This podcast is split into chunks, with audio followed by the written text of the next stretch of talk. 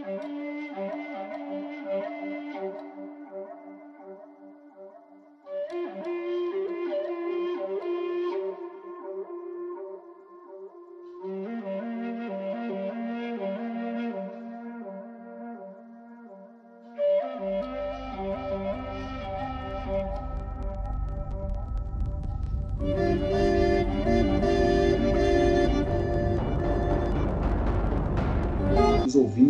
eu sou Renato Rodrigues e estamos começando mais uma edição do Funk Podcast. E no episódio de hoje nós vamos falar sobre as duas primeiras duas temporadas de O Mandaloriano. E para falarmos sobre essa série do universo Star Wars que estreou no Disney Plus em 2019 e teve sua segunda temporada encerrada no dia 18 de dezembro, estamos aqui hoje com Luiz Eduardo Dudu, João Pedro Ferrão, o dono do Procon. Fala galera! O Mandaloriano de verdade não coça o nariz. Afonso Henrique, o nosso Jake Killerhall. É, boa tarde. É, meu nome é Afonso e eu não tava. Não conhecia muito o personagem, tava dando nada, mas a série me impressionou. É, então bora lá, que it is the way, e sejam bem-vindos ao Funk Podcast. Hasta la vista, baby. Why so serious? To infinity and beyond! I am Iron Man. I'm vengeance. Fuck! Fuck, fuck, fuck, fuck, fuck! Bounty hunting is a complicated profession.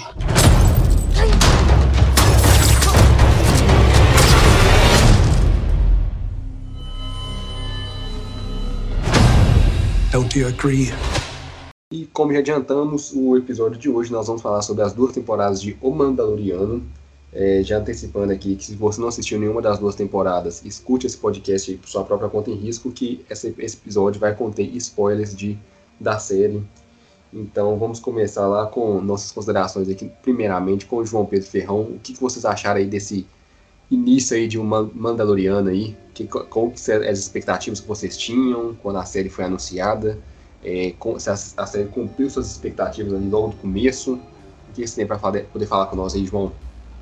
Fala, gente. A questão inicial, eu acho que a série meio que enganou o telespectador, principalmente com aquele trailer foda que ela teve, mostrando é, como é que chama? Cabeça de Stormtrooper ni, nas spikes, né? Ni, ni, pontas de lance e tudo mais. E isso também ocorreu muito no primeiro episódio. A primeira não, não só a primeira metade, o primeiro episódio como um todo tem um clima muito mais dark do que a série acabou tendo mesmo, sabe?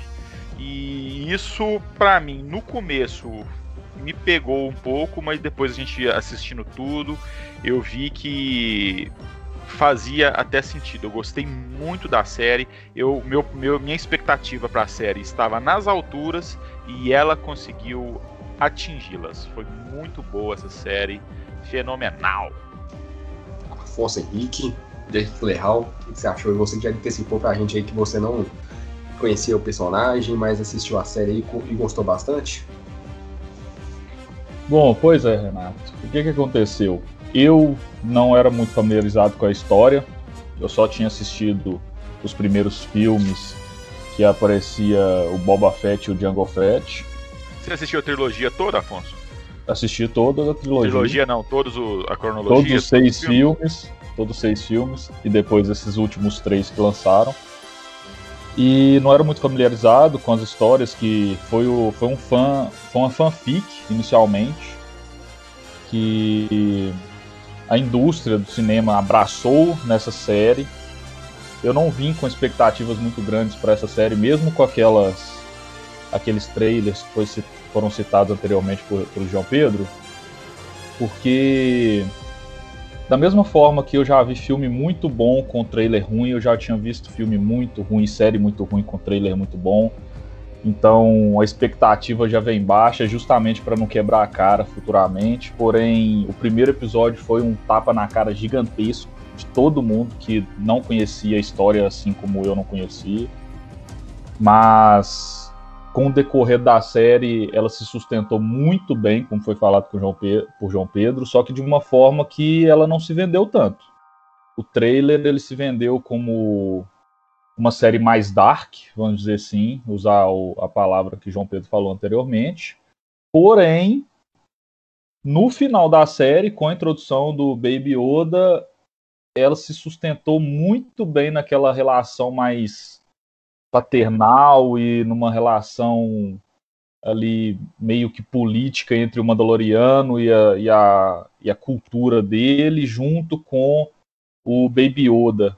Eu achei uma série incrível e a primeira temporada me surpreendeu muito. Dudu, e o que, que você achou aí do. Como foram as expectativas aí quando o Malandoriano estreou no Disney Mais? João falou, acho que aqueles trailers que eles lançaram criaram muito hype, né? E a Disney é especialista em fazer isso, né? Criar hype na. A gente vê pelos filmes da, da Marvel mesmo, a própria trilogia mais recente de Star Wars viveu muito isso, né? A, a, Disney é muito boa nisso, de criar hype na, na gente. Eu, eu tinha grande expectativa porque era Star Wars, né? E Star Wars tem essa, essa, esse poder de criar esse, esse hype gigantesco na gente, não interessa o que ele, o que ele faça, né? E a expectativa que eu tive, elas foram até cumpridas. Acho que sim, o que o João falou é verdade, e o, e o, o Afonso falaram antes, os trailers deram uma, uma dimensão de uma coisa que a série, talvez, quem foi só pelo trailer, talvez se decepcionou porque ela não entrega só aquilo que estava no trailer. Aliás, ela só entrega no primeiro episódio, na verdade, né? O, aquela, aquele, aquele clima de faroeste. Eu acho que, é, que o, o Azagal do Jovem Nerd mesmo critica muito a série por causa disso, né? Ele falou que esperava muito que fosse um faroeste de Star Wars pelo que os trailers divulgaram, né? E acaba não sendo isso, né? É igual o Afonso falou, é, é muito mais voltada para a relação fraternal que existe entre o, o Mandaloriano e o, e o Baby Yoda, né? E eu acho bacana também, além dessa relação, foi a exploração que eles fizeram de, de, dos Mandalor, né? Que, não é, que é, um, é um lore de Star Wars que não é muito desenvolvido com, em live action, né? Nunca, se, nunca teve muita coisa sobre eles em live action. Já se falaram muito em desenho, em livros, mas em live action é a primeira coisa que eles fazem realmente, alguma coisa voltada pro, pro lore de Mandalor. Né? Vale ressaltar aqui sobre a história do, Mandaloriano, a série é uma criação do John Favreau, eu acho que já vem com preceitos muito bons na Disney, que é ele iniciou o universo Marvel com o Homem de Ferro, ele fez um trabalho muito bem feito com Mowgli, a Disney também, acho que deu uma capengada ali no, no live action do Rei Leão, mas acho que o, o Mandaloriano estava em boas mãos ali com o próprio John Favreau e com também o Dave Filoni. O Dave Filoni, para quem alguns aí que não conhecem, Dave Filoni ele é um é o criador do, da série Clone Wars, animação da Disney. Trabalhou no Rebel, na animação Rebels também, que são excelentes animações ali do canon de Star Wars. E, e o próprio Dave Filoni foi uma pessoa escolhida pelo próprio George Lucas para poder dar continuidade ao, ao, a história de Star Wars. E aí o Mandaloriano conta justamente a história de um caçador de recompensas que, traba, que trabalha ali para a guilda é, para poder é, fazer captura de, de pessoas, de coisas, é, pessoas ao universo do, pessoas no em volta do universo de Star Wars. É, João Pedro, Dudu, Afonso, Jake Gyllenhaal, é, a aparição do Baby Yoda, ali até então ninguém sabia o nome do personagem, né? Nós acabamos descobrindo ali no, no, na, na, segunda temporada. A aparição do Baby Yoda ali surpreendeu muito vocês ali no primeiro episódio? Demais, viu, cara? Demais. Eu. É, ainda bem que eu não esperei a Disney resolver chegar no Brasil para assistir a série, porque eu acho que seria um spoiler muito grande para a gente que assistiu o primeiro episódio. Quando aparece o Baby Yoda no final, você simplesmente quebra. Você tá, no, você tá numa expectativa X, aí do nada aparece um personagem idêntico a um dos melhores personagens da saga Star Wars. Você fica tipo assim, e agora? Que, que vai acontecer? Eu achei muito foda a aparição do Baby Yoda e, e ainda bem que eu assisti por meios ilícitos é, junto com, a, com, a, com o lançamento da série mundial. Menos no Brasil, porque a Disney não quis vir. Vamos lá, Afonso. É, no final do primeiro episódio ali, que a aparição do Baby Yoda ali, que- o que, que você imaginou ali quando, a- quando esse personagem ali, com o rosto do nosso querido Mestre Yoda ali, apareceu? Cara, pois é, pra mim foi meio chato. Eu não fui uma das pessoas que foram. que achou foda aparecer, porque eu sou apaixonado por Star Wars. É, eu gosto muito do personagem Yoda em todos os filmes, acho excelente. Achei excelente quando o personagem Yoda apareceu nos filmes mais recentes, que foram lançados agora. Porém, na série, eu tava querendo ver um pouco mais do mundo que não é mostrado nos filmes, sabe? Pra mim, colocar o Baby Yoda ali, o Gru, sei lá qual é o nome dele, Não, vem com esse meio- nome pra cima da gente, não. pra mim foi meio estranho, porque é, não mostrou muita coisa, não mostrou muita criatividade pra criar um outro personagem. Ele ficou meio ali capengando em cima de um personagem que, que já existia. Pra mim não foi legal. A aparição do, do, Yo- do Baby Yoda ali no meio da série, pra mim não foi legal. Eu gostaria mais que fosse outro personagem, fosse outro alienígena, fosse mostrando algo novo do mundo Star Wars, entendeu? Dudu, o que, que você achou ali na, naquela aparição ali no final do episódio? Eu, eu, na verdade, eu não achei, eu vou falar que eu não achei nada, na verdade, vou falar com você. Porque acho, acho que eu- foi um, um sentimento confuso. Porque, como o Afonso disse, eu acho, eu acho, eu também achava que eles iam explorar coisas. Eu sempre achei que eles iam explorar coisas novas na série, né? Até, até por estar explorando um. Até porque a gente está a gente vai explor- explorar um, um lore que não estava sendo.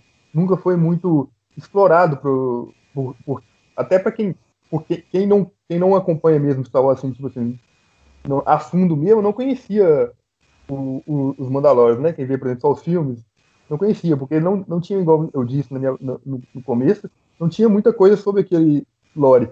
Aí eles us- usaram, obviamente, usaram do, do, do artifício para chamar público, né?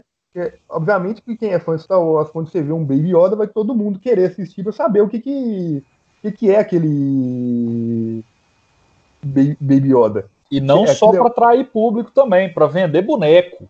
Eles Também, fizeram também. aquele trem daquele jeito, bonitinho daquele jeito, para vender boneco. Mas diferente da Mulher Maravilha, fizeram direito e venderam boneco mesmo. Tem que vender muito boneco. Pau no cu da Diana de armadura. Baby Yoda sempre. Porque eu, então eu acho que a, a ideia da Disney foi essa, né? Foi apelar para um, um sentimento que a gente já que a gente os fãs, né? Que a gente, eu digo no, no caso os fãs já tinham com o personagem Yoda, né? Por isso que eles trouxeram nessa o, o Baby Yoda. Então para mim foi assim, foi meio que neutro mesmo o sentimento que eu tive quando ele, ele apareceu.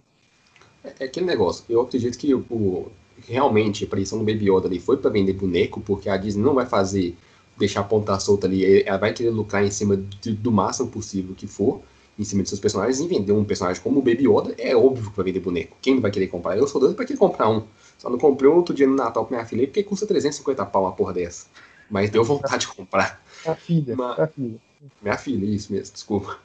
E voltando aqui, eu acredito que a aparição do Baby Yoda, acho que foi surpreendente para muita gente, para nós principalmente, por quê? Porque a gente tá afeiçoado muito ao Yoda, ao mestre Yoda. A gente tá muito afeiçoado ali, nunca foi explorada ali a raça do Yoda e tudo mais.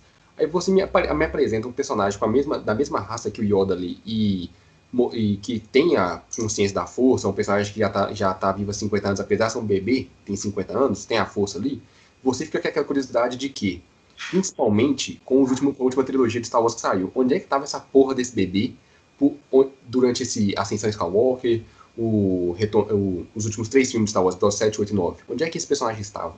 Porque o Mandaloriano se passa cinco anos após o Império contra o Retorno de Jedi. Se passa cinco anos. Então, se ele se passa cinco anos ali após o Retorno de Jedi, ele, cinco anos ali, até o Despertar da Força, deve ter mais uns 17, 20 anos no máximo ali. Então, ele já estaria com uns 20 e poucos anos. 70 anos, passou 20 anos, 70 anos mais ou menos. Então onde é que esse personagem estava esse tempo todo? É uma Mas aí, Renato, mas aí se o, com 50 anos o cara continua sendo um bebê, com mais 20 ele continua sendo um bebê, ué. Ah, continua, Não mas, eu- adianta. mas, eu quero- mas, mas, mas é, uma, é uma coisa que, querendo não, a gente, vai, a gente quer saber onde aquela porra desse bicho tava.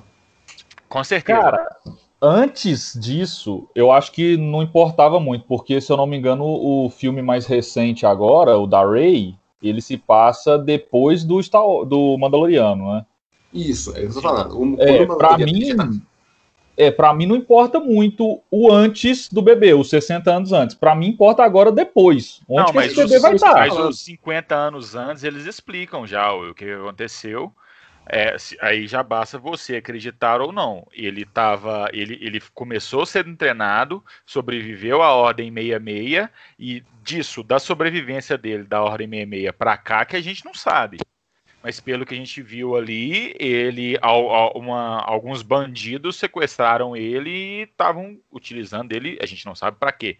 Eu, quando reassisti a série, eu fui tentar ver se esse, esse episódio primeiro citava alguma questão relativa a quem foi que mandou sequestrar ele, por que, que eles estavam com o Baby Yoda, e acaba que a série não explica nada disso mesmo. São simplesmente bandidos que estão matando pessoas que estão chegando por causa do Baby Yoda. Só que aí fica aquela questão: será que a gente achou que é bandido, mas na verdade são ou rebeldes ou pessoas que estavam tentando proteger o Baby Yoda e a gente acha que não?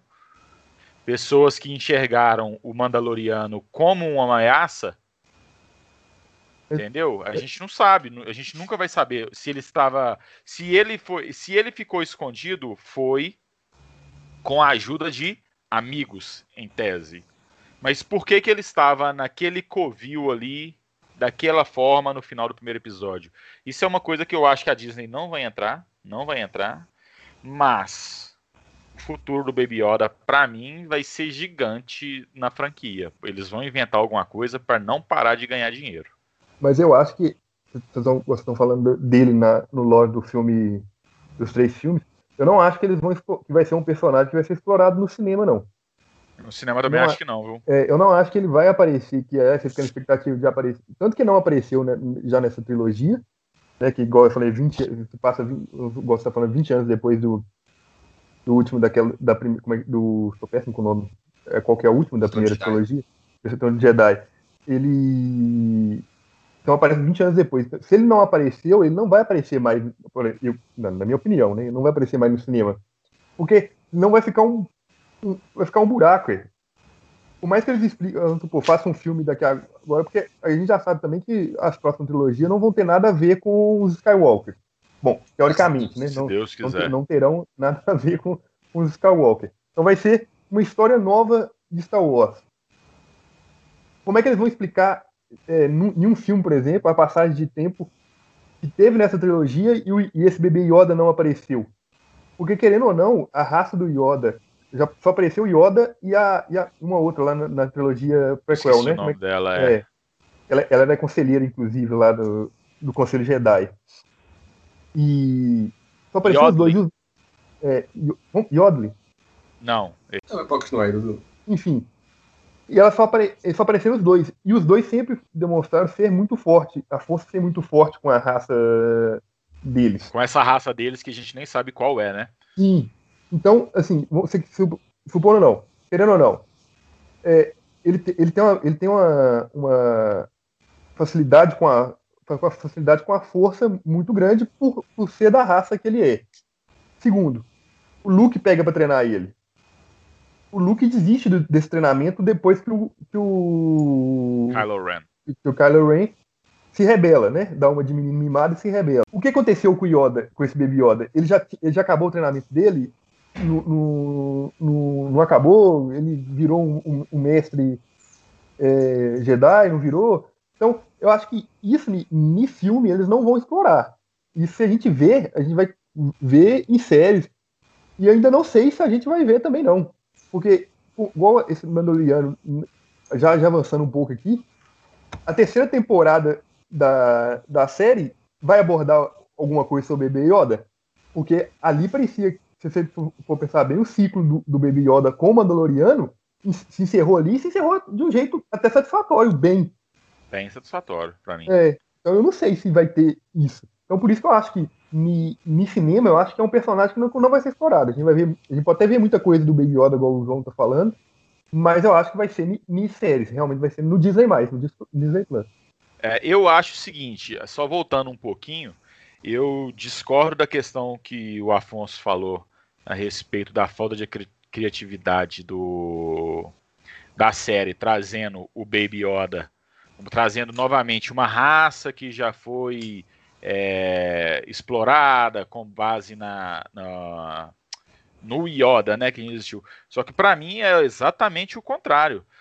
O Dave Filoni e o John Favreau foram muito inteligentes em pegar um personagem de uma, de uma raça que nós não sabemos nada.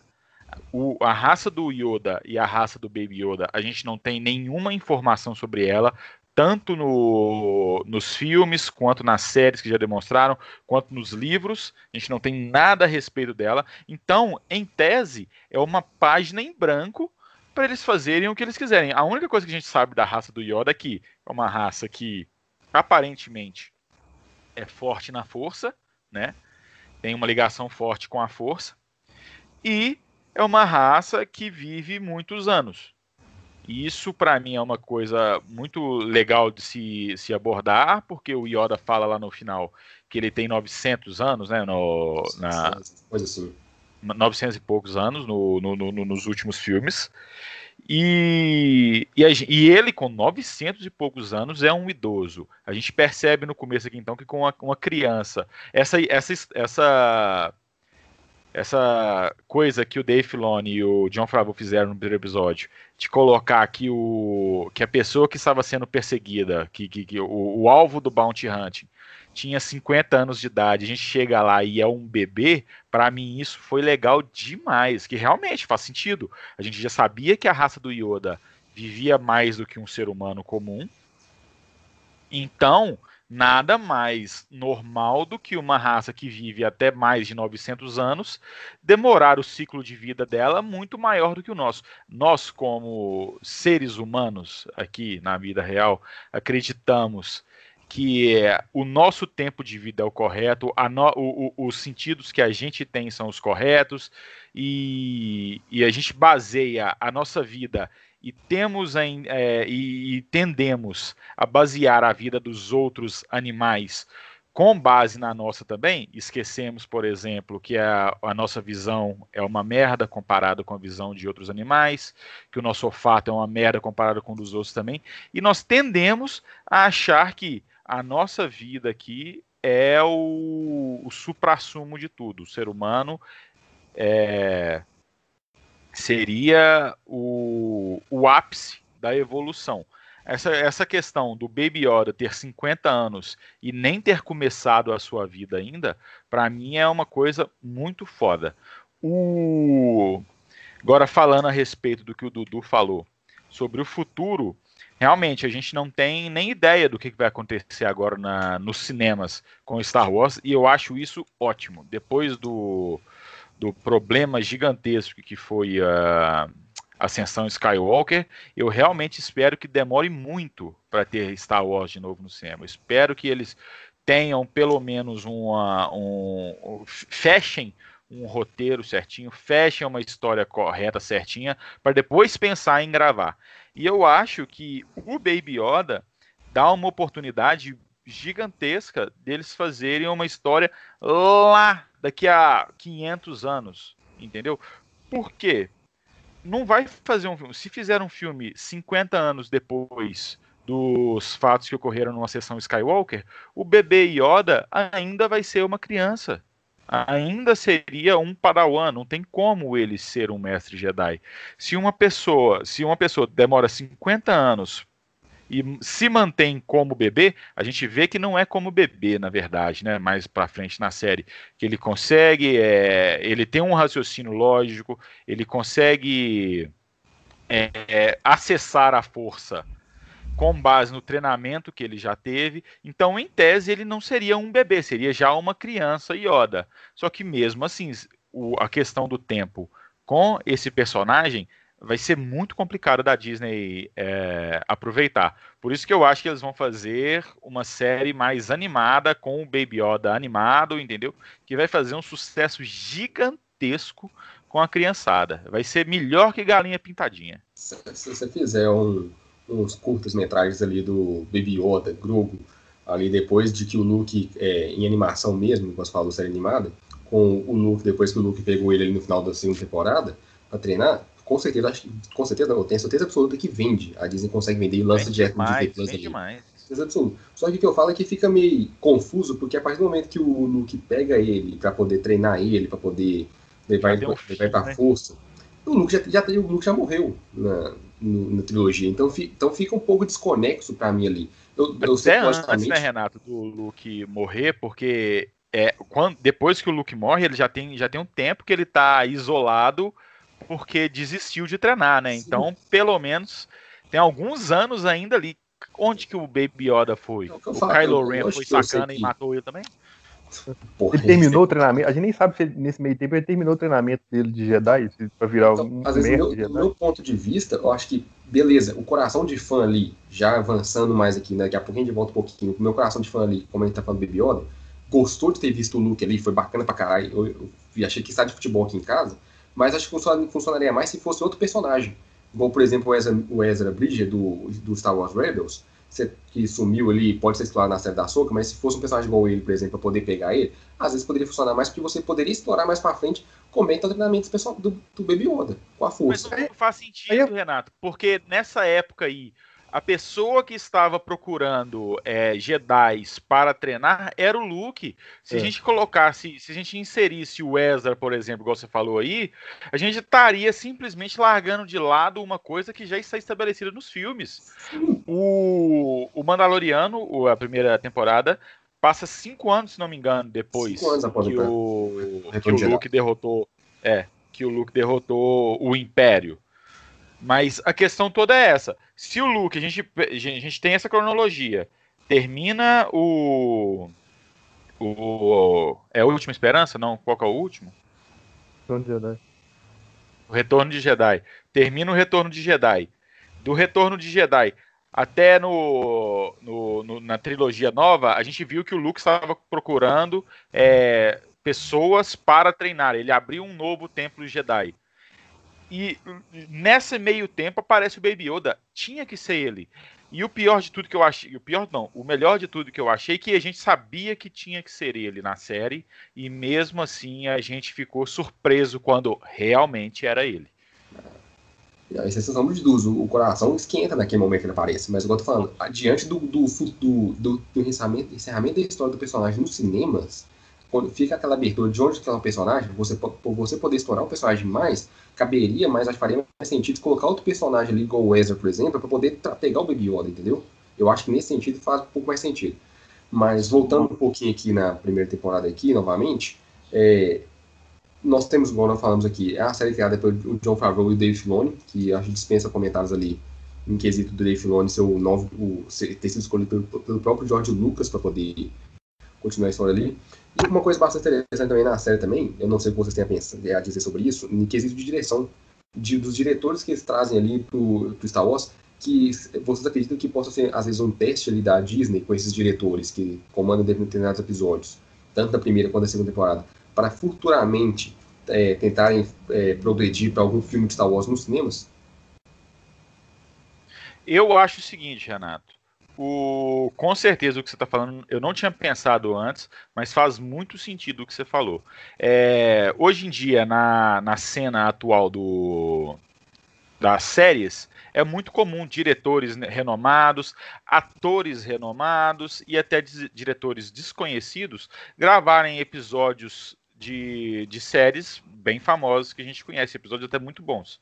E pelo que agora com essa ideia que você trouxe, realmente faz muito sentido a Disney aproveitar essa direção do que ela colocou para pessoas em tese aleatórias fazerem dos, dos, seus, dos seus episódios da série para verificar se essas pessoas poderiam ser utilizadas para frente nos filmes. Isso é uma coisa realmente que eu não tinha pensado e provavelmente vai acontecer. Só com os nomes aqui de diretor que dirigiram episódios da série, Tem o próprio Dave Filoni, que dirigiu alguns episódios, Rick Famu, Fa, Famuya, temos o próprio é, a Deborah Chow, temos o próprio Taka Waititi, que também dirigiu e fez personagem também na série também, ele é, ele é aquele robô, esqueci o nome do robô aqui, que ele, que ele aparece na primeira temporada, auxiliando o Mandaloriano ali. Então, é eu falei, eu acho que ajuda bastante, então a Disney já, pra, e o próprio Taika, eu não lembro do tu, ou João pode me ajudar aqui, é, o próprio Taika já tinha sido confirmado pela Disney que ele ia dirigir uma trilogia de Star Wars. Sim, o Taika é o IG-11, né? E Isso. ele realmente, se não me engano, tá, ele está confirmado para dirigir uma, uma, uma, série da Disney. E até falando nessa questão que você, tá, que você, você puxou, Renato, é bom a gente lembrar uma coisa que não foi muito boa para a gente que acompanha séries, que foi o, o D.B. Wise e o. É Benioff, não é? O do os diretores, os showrunners, na verdade, do Game of Thrones. Eles tinham sido confirmados para fazer uma trilogia da, do, de Star Wars, e depois daquele fiasco que foi a última temporada de Game of Thrones, que eu gostei, mas eu sei que a maioria das pessoas não gostaram, é, parece que a Disney até arquivou esse projeto, né? Eu sei que atualmente nós temos o Taika Waititi para dirigir filmes, e também agora o, o da Marvel, o Kevin Feige o Kevin Feige parece que também vai Temos a Patty ingressar nesse universo. Hã? Eu acho. Temos a Patty Jenkins também. A Patty Jenkins também. A Patty Jenkins vai fazer um filme sobre o esquadrão, né, do Luke, do... do... É do, do... De caça lá, né? É Rogue Squadron? Né? É Rogue, Rogue Squadron? Rogue Squadron, isso. Rogue Squadron. E aquele, aquela, aquela, aquele vídeo que ela soltou pra, se, pra falar que ia gravar foi muito foda. Muito foda. Falando da família dela que era nossa, do pai dela, que era, demais. Tá eu acho que, assim, nesse sentido de direção, acho que se a Disney, diante de tudo que foi feito pelo Mandaloriano, se a Disney não der uma, uma trilogia na mão do Fravu e do Filone, ela tá dando um, um, um mole gigantesco. Porque... Mas será que teria que dar uma, uma trilogia? Porque eles nas séries ali, eles já estão fazendo mais do que a trilogia nova, por exemplo. Eu acho, eu falo justamente por causa disso, porque eles conseguiram ent entender muito bem o que é Star Wars na, na, na Mandaloriano. Eles meio, eles meio que resgataram aquela, aquilo do que, que é Star Wars, né? Eu, particularmente, não acho a trilogia nova tão ruim. O único filme que é ruim, ruim mesmo, é o, o terceiro. Eu gosto, do, eu gosto do primeiro, péssimo com o nome, igual eu falei, o Despertar da Força, e o segundo que é. O, o segundo, Os Últimos Jedi, também conhecido como o segundo melhor filme de Star é um Wars já feito. É um baita, é um baita filme também, é, inclusive eu gosto muito, é, pra mim é o melhor dos três, né? É, inclusive, Os Últimos Jedi é o melhor dos três. Com certeza, com certeza. E eu falo é... isso. Eu já não acho que vai vir aí, sabe? É, mais três filmes. Igual ah, sempre faz. Porque, vem. não, não por agora, mas o que eu acho que vai acontecer? Essa série vai ser pra Disney o que Homem de Ferro 1 foi. Ela vai iniciar uma gama de outras séries infinitas que eles vão começar a contar a história de todo mundo. Se o Deus terceiro, o terceiro, a terceira temporada agora vai ser o livro de Boba Fett. Não, vai não, começar com... a terceira temporada vai ser diferente, né? O livro de Boba Fett vai ser Isso. uma outra série. O Boba Fett a terceira temporada vai ser o livro de Boba Fett, não? Não, não a terceira temporada, temporada vai a... e uma terceira temporada do Mandaloriano separado. A, te a, temporada do Boba Fett vai estrear antes, vai estrear então, então já começou. É, esses, esses roteiristas, eles já estão trabalhando há muito tempo, já em outras histórias. Eles criaram personagens para ser para ser trabalhados em outras séries. A, a introdução da Ahsoka Tano, que é a Jedi que foi treinada pelo Anakin. Anakin. Pelo Anakin. Ela, ela deixou o caminho Jedi de lado, ela não se identificava nem pelo caminho Jedi, nem pelo caminho da Sith. do Sith. Ela deixou esses dois de lado e está seguindo a vida dela. Eu não duvido nada que eles vão vir trabalhar ou mesmo com o Baby Yoda junto com ela futuramente, ou mesmo ela sozinha, com esse caminho dela, do Anakin até agora, ou posteriormente, porque é uma personagem aí que, se, que apareceu no Clone Wars que não foi trabalhada em outras coisas. Não foi trabalhada é, eles já lançaram, né, já confirmaram que vai ter uma série exclusiva dela. Isso eu acho que é uma coisa que eu quero, quero até quero falar mais para frente, porque a série dela, para mim, vai ser, na verdade, a ligação de todas as séries que a Disney for abrir, entendeu? Tanto o Mandaloriano quanto os outros. Pelo que ela, pelo que acontece na, no episódio dela na série do Mandaloriano. Deixa eu Só falar. completar o que o Afonso estava falando ali. É, surgiu um rumor de que o livro de Boba Fett realmente seria uma terceira temporada de The Mandaloriano, porque o Pedro Pascal estava insatisfeito dele não ter aparecido o rosto dele é, na série.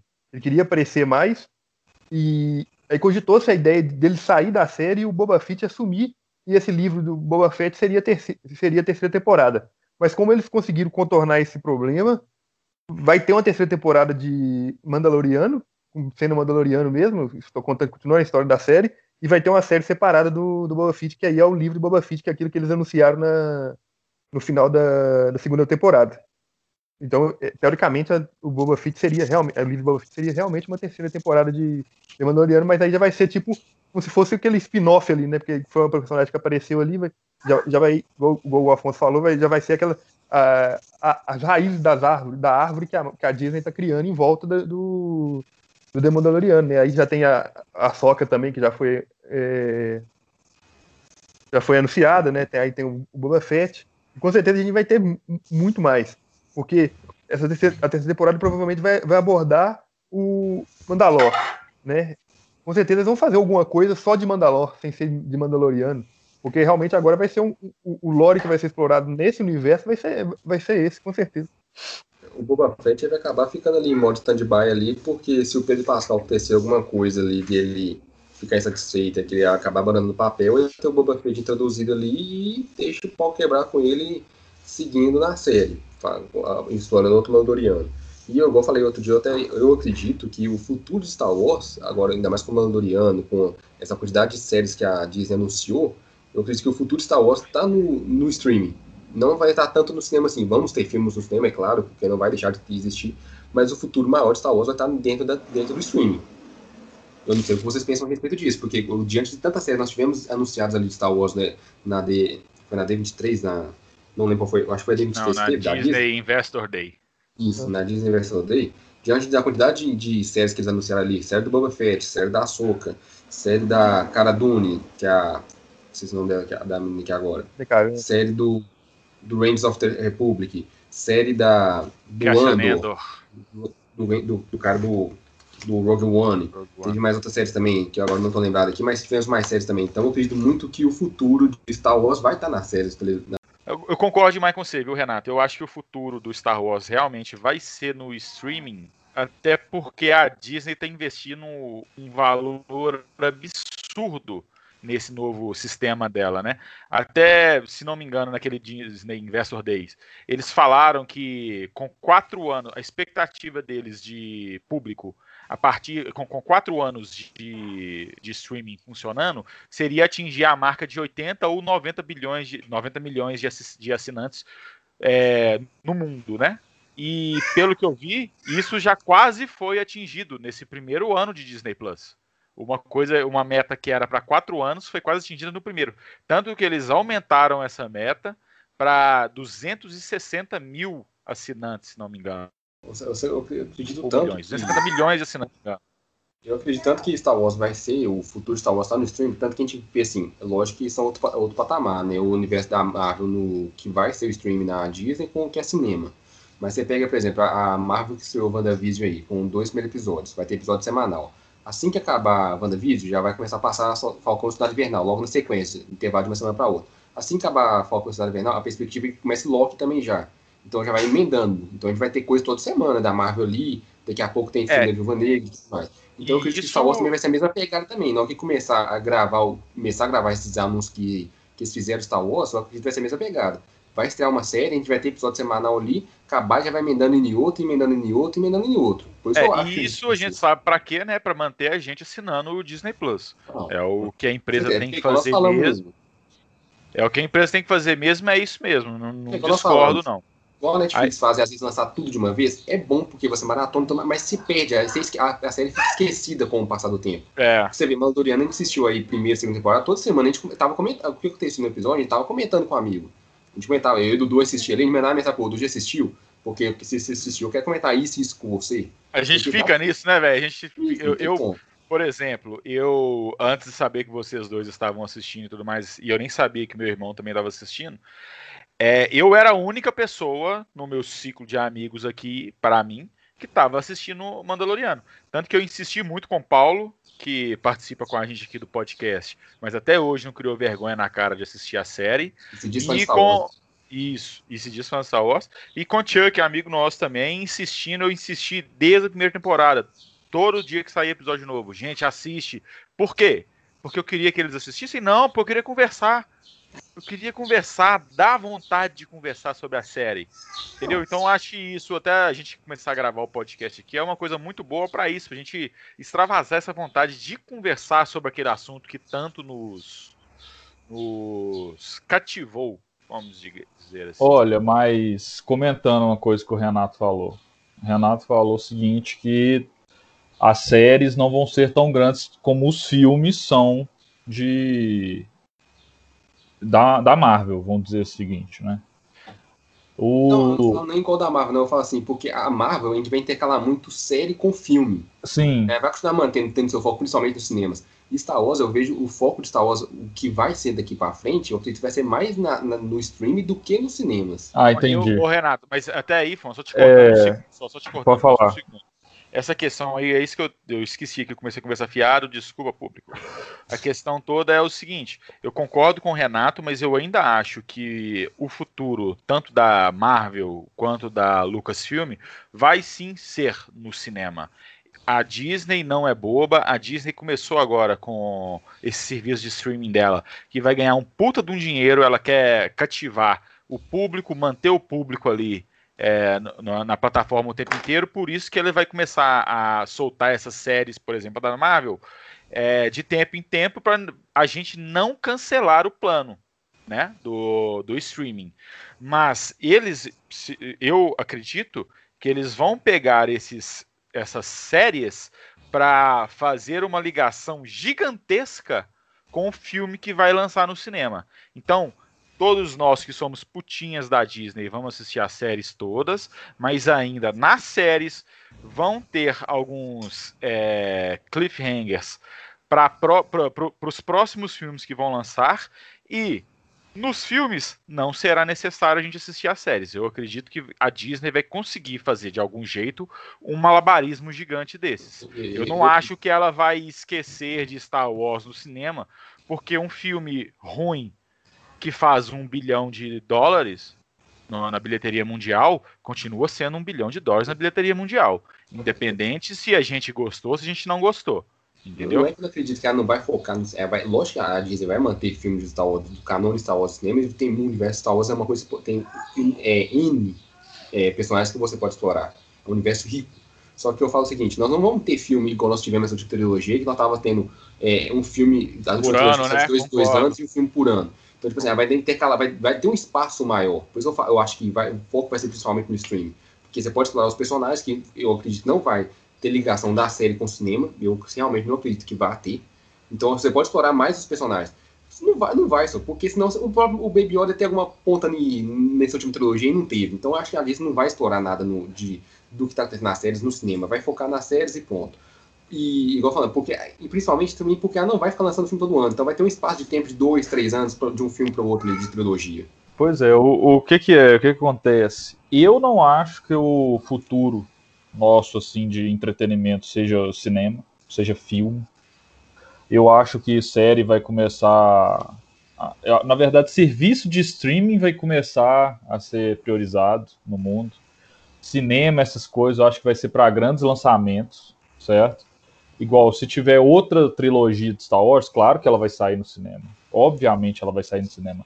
Mas para nós que acompanhamos a história sempre, que até lemos algumas coisas, assistimos é, Clone Wars, que quase ninguém assistiu, é, essas, essas séries secundárias, vamos dizer assim, para nós o todo o entretenimento de Star Wars da Marvel vai ser junto junto das séries que eles vão lançar agora. Os grandes filmes vão existir, mas se eu não me engano, futuramente a Disney vai começar a focar muito mais nas séries, as histórias vão ser muito mais é, desenvolvidas nas séries do que nos filmes. Eu acho que os filmes, esses últimos três, não corresponderam a, a como que eu posso dizer? É, não corresponderam às expectativas delas de fazerem outros grandes filmes igual foi a primeira trilogia, a segunda trilogia. Eu não acho que chegou aos pés.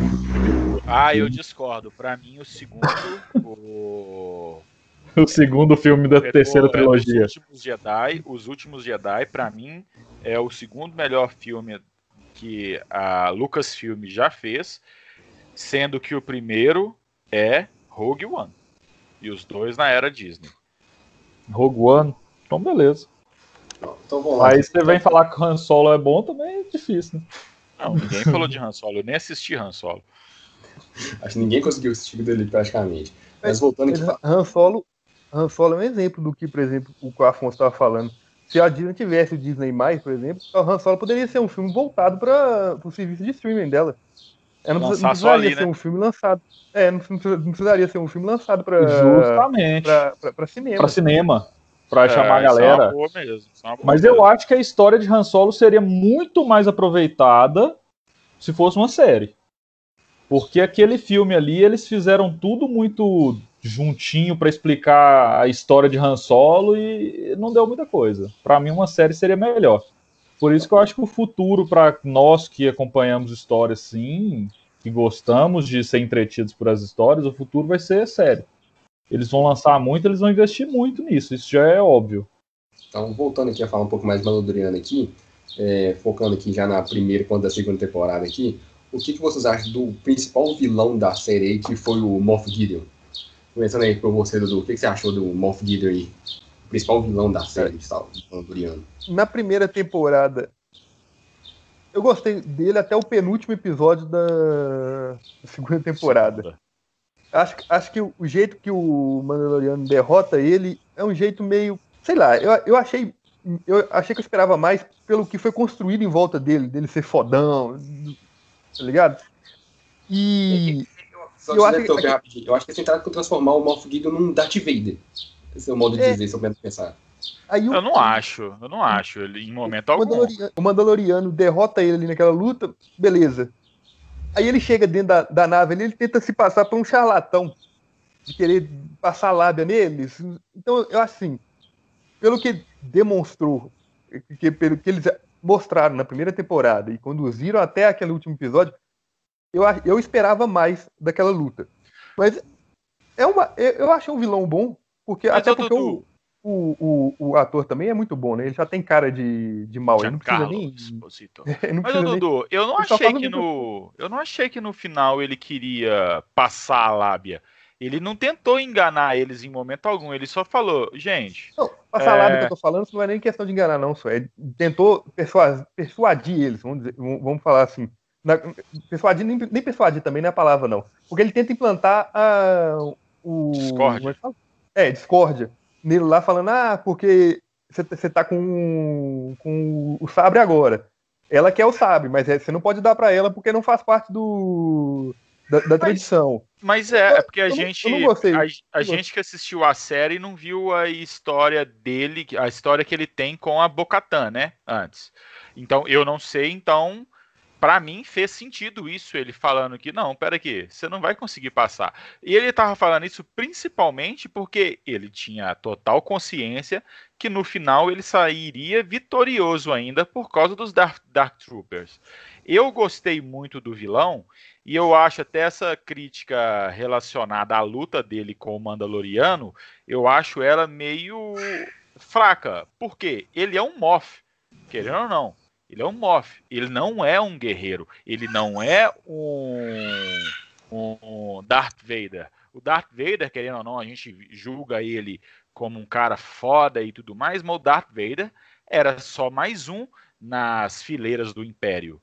É, eu, assim, depois que saiu o episódio da Sokatano, que termina com ela falando que. perguntando onde que está o grande almirante Traum, eu resolvi pegar o livro do Traum para ler e eu li o livro. E esse livro é, explica bem melhor para a gente do que qualquer filme, do que qualquer série já mostrou, de como é realmente que o Império se porta, como são os rankings no Império e tudo mais. E a gente percebe que a pessoa, para chegar no, no, título de Moff, ele não tem nada a ver com a questão dele ser foda em batalha. Ele simplesmente é um cara que é, seguiu o, a política ali. Se não me engano, o Moff, não, eu posso estar errado aqui, mas a, o título de Moff não tem nada a ver nem com a questão do militarismo do Império, entendeu? É uma questão mais civil também. Então, ele simplesmente é um cara foda, o que não quer dizer que ele é um cara, um guerreiro bom. Ele, aquele ali, o Giancarlo Esposito, né, o Moff Gideon, acabou por ser um guerreiro, sim, muito bom no final da série, que só foi derrotado porque, querendo ou não, o Mandaloriano, hoje em dia, é um personagem overpower, com uma armadura indestrutível e com uma arma indestrutível. Vocês não acham que o Giancarlo Esposito... Né? Isso. Vocês não acham que o Giancarlo Esposito, ele está, o personagem dele está muito num patamar muito idêntico, assim, muito parecido com o lá de The Boys em Better Call Saul, em Breaking Bad? Eu acho que representa... É. É, o que o Dudu falou, concordo. É. O meu personagem assim, eu tô falando, tudo, tudo, tudo, que aparece vai ser com aquela cara, vai ser aquele, aquele, aquele vilão com cara tedioso, que os, as pessoas Desde, é, desde Los Polios Hermanos, né? Que é o mesmo personagem. Eu coisa, gosto é bastante dele, ele tem algo, ele tenta modificar bastante os personagens, mas a gente que já está acostumado com ele percebe os maneirismos dele, entendeu? Ele, o Moff Gideon agora, só igual o Dudu falou, só nesse, no, nesse último episódio, que ele meio que demonstra uma parte da humanidade dele. Porque de resto, na temporada, em toda a série, ele é o personagem que está acima disso tudo que está acontecendo. E eu tenho total controle sobre tudo que está acontecendo aqui. E se der algum problema, a culpa não é minha, são os meus subordinados que não fizeram o serviço direito, entendeu? Ele, para mim, não é o problema, é um vilão, eu achei um vilão muito bom, só que é o o Dudu falou, é o poder do protagonismo. Afonso, você, o que você tem falado do Moff Gideon, o que você achou? Ah, sobre o Moff Gideon não tem muito para acrescentar não, porque ele realmente é um, eu achei um personagem muito bom, eu achei um personagem muito característico da do mundo Star Wars, que ele é aquela pessoa. Na verdade, ele saiu um pouquinho das características, porque geralmente quem ocupava o, o lugar dele nos filmes anteriores Moff era uma pessoa que só ficava mandando. Ele só mandava, não fazia nada. Moff é. Gideon é. saiu um pouco disso, ele manda bastante, ele parece ser um cara que ele é muito respeitado ali pelo no universo dele, só que ainda assim ele pega um caça e vai atrás do Mandaloriano, mesmo sem ele ser um, um combatente. Então eu achei fenomenal o personagem, para mim não tem problema algum. E ele é impiedoso como deveria ser, acredito eu. Sobre, só pra gente ir encaminhando mais aqui, é, algumas, alguns personagens aí que aparecem em Star Wars aí, como a, a própria Sokatano. A Sokatano, o Boba Fett que, retorna, que retornou essa segunda temporada aí, de Mandaloriano. O que vocês têm a achar, para poder falar, o que vocês acharam desses personagens aí que apareceram, esses personagens Bom, secundários aí, Afonso? Vamos sobre o personagem pelo... Sokatano. Isso, vamos falar primeiro da Sokatano, depois a gente passa pro próximo. Eu achei o episódio horrível, coisa ah! minha. Odiei o episódio, odiei o personagem. Que ódio. Mas tá aí, né? É um novo braço para seguir. É um novo mas o que, é um que você não gostou personagem. do episódio, Afonso? O que, eu que você não gostei do, do personagem. Eu já, eu já assisti a série toda três vezes e quando chega aquele episódio eu pulo ele. Que isso, para mim foi um dos melhores episódios, cara. Um dos melhores episódios. Aquela primeira cena, aquela cena inicial, aqueles três primeiros minutos dela é, escondida, matando o, o, o pessoal pela névoa, para mim foi uma das melhores coisas que já teve no Star Wars, uma das melhores cenas. E essa cena acaba mostrando que realmente não era para ela ser uma Jedi hoje em dia, né? A gente tem hoje um, um pensamento de que Jedi é um ser superior, é um ser que se julga acima também do, do resto da população. Foi isso que deu, foi isso que causou a própria queda dos Jedi, né? Uma, um, um, pessoal que coloca a honra acima de qualquer coisa, a honra acima de família, acima de felicidade acima dos próprios sentimentos, independente de quais sejam eles. E a gente vê a Sokatano atacando e dizimando um, um esquadrão sem qualquer tipo de honra. Porque ela estava como se fosse um rogue, né? Como se fosse um ladino, um ninja ali, que na nossa cultura aqui ocidental não é visto como uma, um ponto de caráter positivo, porque atacava as pessoas escondida. Isso é diferente do que eu entendo que um Jedi faria. O Jedi, a gente já viu, o Jedi é burro. O Jedi é burro, o Jedi vai para cima de frente. E fica, e, como é que chama? Desviando o tirinho com a espada e pronto. Ela não, ela estava ali com a inteligência dela escondida, estava em menor número, ela conseguiu fazer o que tinha que fazer. Eu acho que a personagem da Sokatano nesse episódio, e esse episódio foi como se fosse uma prequel para a série dela, né? É, Vai ser muito bem explorado. Eu acho, eu, eu, adorei. Eu não conhecia, eu falei com vocês que eu não assistia a. a é, não, o. Como é que chama? Clone Wars. Clone Wars. Eu não assistia o Clone Wars. Eu sabia quem era a Sokatano, mas eu nunca assisti nenhum episódio da Sokatano. E eu curti muito, muito ela nesse episódio. Todas as partes, principalmente o final. O que eu achei paia dela foi que, tipo assim, eles colocaram a, a, a diferença de poderes entre ela e o Luke no, no último episódio ficou gigantesca. Porque ela troca porrada, troca pancada com o Mandaloriano por, durante uns 30 segundos ali e meio que termina empatado. E eu te falo, se o Luke trocasse uma porrada com o Mandaloriano, não terminava empatado esse negócio, não. A gente viu no, no último episódio. O problema meu é esse, essa diferença de poderes, porque em tese, em tese, a Sokatano era para ter um conhecimento ainda melhor sobre, os, sobre a força, era para ter mais controle sobre tudo. E eu achei ela meio fraca nesse episódio. Mas nesse quesito, eu não lembro se a Sokatano terminou o treinamento dela, porque ela foi padawan do Anakin e depois disso ela deserdou dos Jedi, vamos dizer assim. Ela mas não isso, se identificava, mas, mas eu não lembro se ela terminou anos, o treinamento. Mas isso 30 anos, isso 30 anos antes do Mandaloriano. Ela tem 30 anos no mínimo aí treinando. Pois é, mas o problema dela treinar sozinha é que ela não tem o mesmo. Eu não acho que tem a mesma. O Luke treinou 15 segundos com o Mestre Yoda. O Luke treinou duas mas o Luke semanas. É Skywalker, caralho. Duas é semanas com o Mestre Yoda. É aí, ó, Skywalker. Você injeta sangue Skywalker, você sai matando o povo. Entendeu? Ele tem o protagonismo. Alguém falou do poder do protagonismo é, aqui, ó. Falou. Vai. Ó, o, ó, você vê, com, com duas semanas de treinamento, o Luke ganhou do Darth Vader, que já tinha 50 anos passando cerol em criança, em mulher e em adulto. Eu, eu não acredito que a luta tenha terminado empatado, não. Eu acho que eles estavam lutando ali, o Mandaloriano mais estava tentando se defender. E aí ele só porque ele fala o nome dela lá e fala que a Bocatan mandou ele até lá para poder conversar com ela para prestar o Baby Yoda, que aquela parte tá contra ele. Então acho que a luta não tem nem empatada. Eu acho assim, o, o que o Afonso tá falando, eu acho que até sobre a, o episódio da Soca, é que ele é que ele meio que não faz parte da série. Ele é um filler da, na série. E eu, eu, eu vou explicar por quê. Porque ele só tá, ele só tá ali para introduzir a Soca no universo, porque vai ter uma, uma, uma, série, uma série dela na próxima.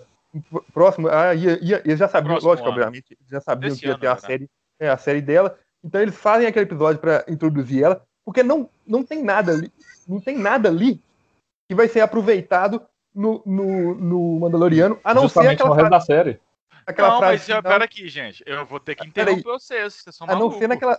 Peraí, deixa eu só acabar, João. A não ser naquela frase final que ela fala com ele para procurar ao Templo Jedi que lá ele vai encontrar outro um Jedi que possa tomar conta dele. Fora, fora isso, não tem nada mais não, só. Lógico que tem. A Bocatan falou para procurar ela. A, o episódio completa certo. Se você me falasse que o episódio 2, tanto da primeira quanto da segunda temporada, são fillers, beleza. Mas esse move a história por completo, tanto que apresenta a própria lança de Beskar, que é utilizado. Apresenta o conceito de tem que levar o personagem, o Grogo, que, que bosta, falei Grogo, o Baby Yoda, pro, pro planeta lá, que acaba que é um dos melhores episódios também, né? O Tragedy, The Tragedy. Aquele e, e para mim esse episódio moveu foi muito a trama, principalmente, igual eu falei, que eu acredito que é ele que esse episódio em si que vai ser o, o guideline para todas as outras séries. Eu, para mim, o futuro de Star Wars nas séries vai ser o, o tanto o Mandaloriano, quanto o Boba Fett, quanto a Sokatano e todo mundo que vier nessas levas de, de séries lutando contra o Troll. Porque, querendo ou não, depois que a gente lê o livro do Tron, a gente percebe que o cara é mais foda, até mesmo do que o próprio Imperador Palpatine. O cara é foda. E ele não iria perder para esse tipo de gente, não. Esse tipo de gente. Só para falar aqui, eu, eu concordo meio ponto com cada um de vocês aí. Porque eu realmente acredito que o episódio da, da Soca, a Jedi, ele funciona somente como episódio piloto para a série dela, para introduzir a personagem ali. Funciona por conta disso tem coisas ali que introduz na história, como o a lance de Beskar lá, que ele aparece com o Mandaloriano lutando contra o Moff Gideon no final da temporada, e para ela poder falar que tem que levar o Baby Yoda ali pro Templo Jedi, que ele vai ter a força e que algum Jedi vai encontrar ele através disso. Mas fora isso, eu acho que a, a, a, ele funciona como episódio piloto ali e não, não faz parte da série, porque todos os episódios de Mandaloriano, praticamente, ele encontra com a Bo-Katan, ele encontra com o Boba Fett, ele encontra com a lá com a Jin Carano, ele encontra com vários personagens, porque ele vai fazendo amizade, vai fazendo, entre aspas, amizade aqui com os personagens, e no final da temporada eles ajudam ele num objetivo maior. E a Sokatana não ajuda em nada disso. Ela não influencia lá na frente, no objetivo final da temporada. Eu acho que ela não faz parte do, do, do, do contexto da série. Ele funciona mais como fila por conta disso. E igual falando, eu, eu acredito mais que o Homem vai ser um vilão somente da série dela. Mas, eu mas eu acho que ela é coerente a, a Sokatano apareceu no, no Mandalorian de, um, de uma forma coerente. Quando ela deserda ali no início da no início da história dela, quando ela deserda dos, dos Jedi, ela tá querendo sair disso, ela tá querendo deixar aquele mundo para trás. Eu acho que ela não pegar o, o Baby Yoda para treinar, ou ela, ou ela realmente entrar ali naquele naquela história é uma coisa muito coerente do que ela já vinha sido antes no contexto dela, sabe? Condiz com a personagem. Eu acho, que, eu acho é, condiz com o personagem. Eu acho que ela é coerente nesse, nesse sentido. Eu gosto do personagem, eu não gostei do episódio em si apenas, sabe? Mas o personagem foi bem. Era o que se esperava dela, entendeu? Ninguém esperava que ela iria treinar o Baby Yoda.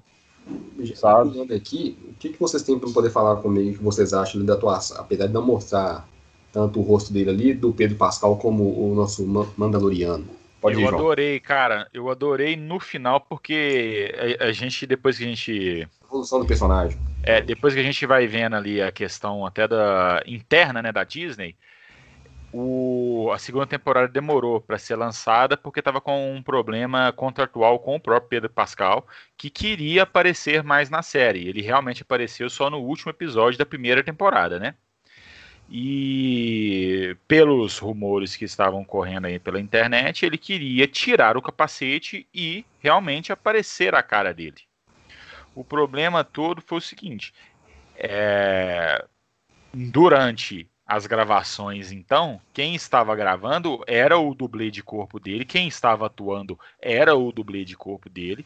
Então a gente não pode nem julgar muito a atuação do Pedro Pascal. O que a gente pode falar é que nos episódios que ele tirou a máscara e que realmente era ele atuando sem ser apenas voz, eu achei muito fenomenal. Ele, o, os dois episódios da segunda temporada que ele tira o capacete, principalmente o primeiro episódio, né, o episódio número 7, que ele tira o capacete, a própria atuação dele em cena é igualzinho à atuação do dublê de corpo dele. Ele mesmo sem capacete, ele vira com o corpo inteiro quando vai virar o pescoço. Ele não, por já ter o, esse meio que maneirismo enquanto ele usaria a armadura, era o que você esperaria de um personagem que está o tempo inteiro com aquela máscara, né? Eu achei muito fora o, a questão do, da fisionomia dele. Nesses dois episódios que ele tirou o capacete, eu curti demais a, a própria voz dele. E outra coisa, eu acho que é um personagem muito vaidoso porque mesmo usando capacete o tempo inteiro, ele faz o bigode e faz a barba direitinho, fica ó nos trinques ali, ó meu filho. Pronto para na hora que tirar, tá bonitinho. Bigode fininho. Afonso, o que você acha do Pedro Pascal aí? Se ele encaixou muito bem como personagem? Bom, ele já tinha aparecido na primeira temporada, né? E eu não tinha percebido que era ele. O ator é muito bom, não tem, não tem como, ele se entrega pro pelo ele se entrega no papel, vamos dizer assim, né?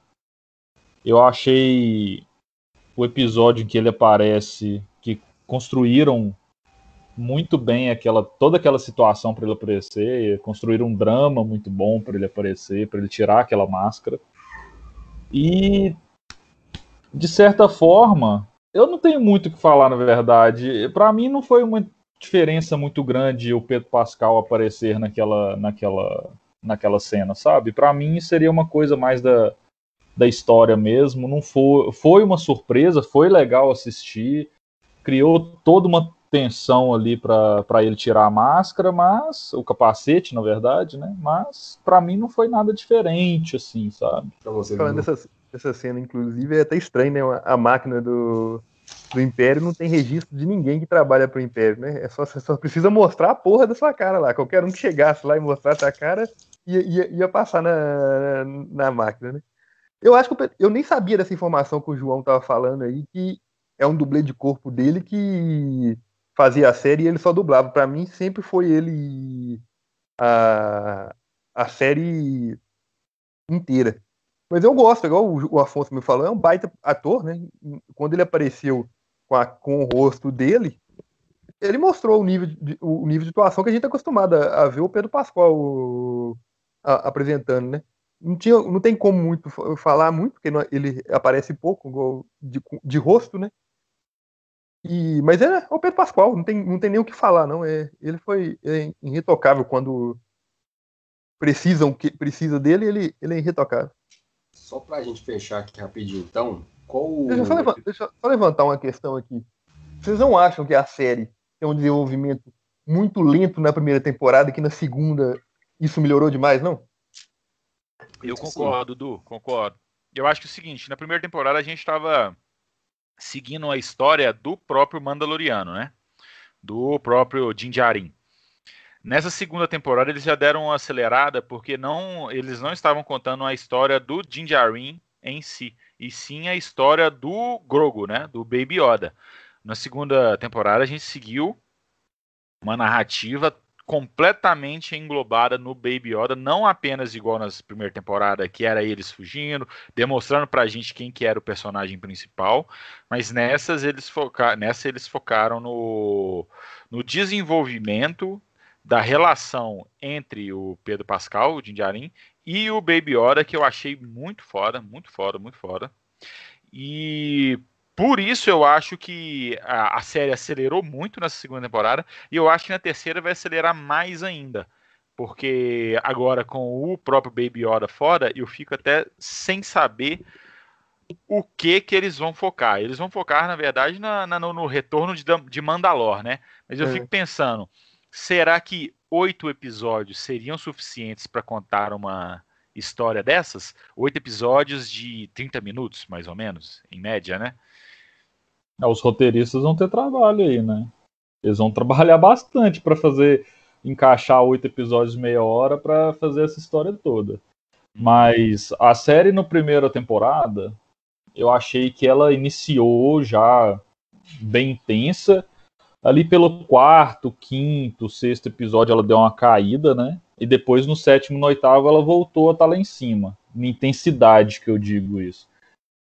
A segunda temporada, ela já começou mais estável. Aí no sétimo no oitavo episódios, ela deu uma explodida. Para mim, eu tive essa sensação que os sétimo e oitavo é, episódios da segunda temporada, eles foram mais intensos e incríveis. Eu já acho que ela teve um desenvolvimento bem aleatório aí. Eu não acho que ela foi estável hora nenhuma. É porque eu, eu falo até porque, assim, quem não não acompanha muito Star Wars, vamos dizer assim, não gosta muito de Star Wars, vai ter uma dificuldade de gostar da primeira temporada, um pouco. Porque, igual o, é, é, igual o Afonso estava falando, citando, ela, ela é muito. Eu também acho que ela é muito irregular. Ela começa de um jeito, aí lá em cima, igual no primeiro episódio, tem ele, ele mostrando ele como caçador de recompensa mesmo, né? Então tem ele, a ação, ele lá em cima. Depois a, a série entra numa. fica morna demais para quem, se, se, quem não gostar, não, não, não, não, gostar de Star Wars, assim, é até difícil, meio, meio difícil de, de acompanhar mesmo. Fica um pouco chata. Tem um episódio na primeira temporada mesmo, aquele episódio que, ele, que eles estão no. Que ele, que ele viaja com. É, é até o episódio onde eles conhecem a Dina Karan, a personagem da Dina Karan. Nossa, eu odeio esse episódio. O, o Santuário. É, é o pior episódio da série. Aquele episódio é uma bosta. Por quê? Porque ele é. Ele é fruto desse, igual o Afonso tá falando, desse, dessa montanha russa que é a primeira temporada. Porque ele tá vindo num, num, numa coisa muito lá em cima, e depois ele dá uma caída de, demais. O, o, o, o episódio é, é, estranho, não conta muita história, tem um, um os caras têm um, um, big robô gigante, eles resolvem, resolvem um negócio. E o plano, uma... e o plano para derrubar esse é, robô? É um ridículo, então, é um, ridículo. É, é esdrúxulo, é esdrúxulo. Não, mas eu acho difícil, pior ainda, eu acho pior ainda o segundo episódio, que eu odeio os Jawas. Eu odeio aqueles bichos. Aí nós colocamos. O segundo episódio da série é se você está colocando o cara que conseguiu derrotar o Moff Gideon, o cara que lutou pau a pau com a, a, a Sokatano, apanhando de Jawas apanhando e muito. Mas você já percebeu ainda. que nem Pelo o Império Deus, foi atrás dos Jawas? Os Jawas são foda. de todos, porque foi trapalhões. Era o Didi jogando uma pedra lá de cima e ele caindo e caindo para trás. Foi isso. Não, Não mas ali, episódio é, depois, essas, essas batalhas que ele teve depois foi depois, só. Ali é a evolução do personagem. O personagem evoluiu, ele conseguiu derrotar esses personagens do Moff Gideon e a só foi depois. Lutar? Isso é uma coisa que a gente tem que falar aqui. Porque o Mandaloriano ele só é foda igual ele é porque tem a armadura e agora tem a lança. Porque se tem uma coisa que ele não sabe, é lutar. não só, não só armadura e não só lança. Ele apanhou de todos os bichos, Fonso. Todos ele tá, ele tá com o set completo já, ué. ele tá com o set completo. De novo o primeiro episódio, era pra ele ter morrido se não fosse o I Have Spoken lá. Era pra ter acabado. Esse turururu, acabou a série. Esse é assim, ué. Não adianta. O bicho, um mordeu o braço dele, o outro tava vindo para comer a cabeça. Ia acabar, ué. Acabou Mandaloriano, The End, primeira temporada. Ia ser uma minissérie, ia ser muito legal. Mas. Só pra gente pular pro final, final finalmente aqui, quais o. Qual o episódio preferido de cada um de vocês aqui? Qual a perspectiva para a próxima temporada? É o, é o último. Eu gosto muito do último episódio tudo por causa da nostalgia de ver o Luke de volta, obviamente, né? Fanservice, igual, igual o Borgo falou, a gente é fã, a gente quer fanservice, né? Eu gosto do que, né, da, do que foi contado na segunda temporada até chegar naquele episódio, eu acho que encerrou de uma maneira decente, principalmente a história do, do Baby Yoda. E a terceira temporada não tem como fugir do, de Mandalor, não, né? Se, se os roteiristas acharem alguma outra coisa a não ser Mandalor, vai ser uma grande é, se eles, não, se eles não entrarem, né, Dudu, no, em Mandalor agora, vai ser como se fosse um, um filler, né? Porque vai. já tá construído. Porque, Tem que ser é, Mandalor agora. Por causa do, do sabre, né? A disputa do sabre. É.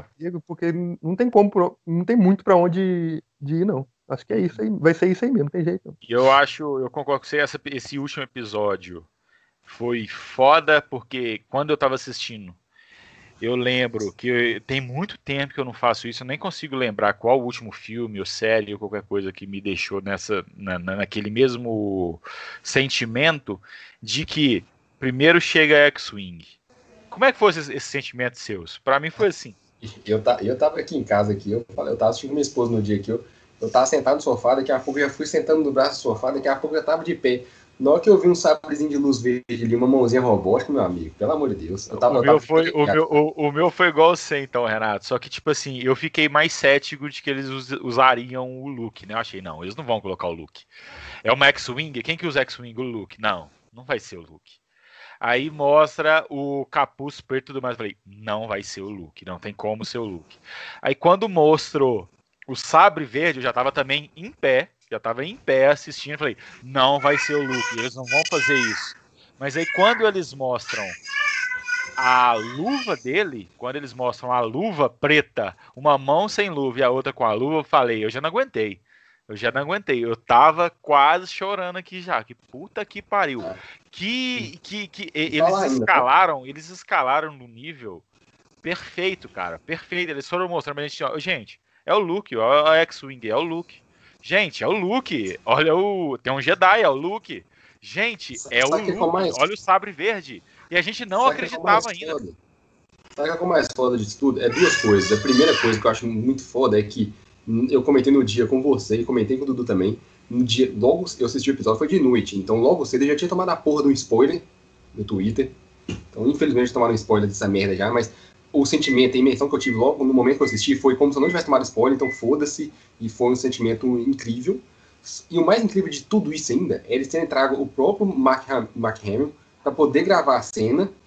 E imagina, cara, eles rejuvenesceram ele tecnologicamente e tudo mais, mas Isso é eu um próprio Max mano. Eu achei o rejuvenescimento, eu achei que tirou, destoou bastante. Na, na primeira vez que eu assisti, é, eu não importei, porque realmente eu tava quase chorando, não tava nem enxergando direito.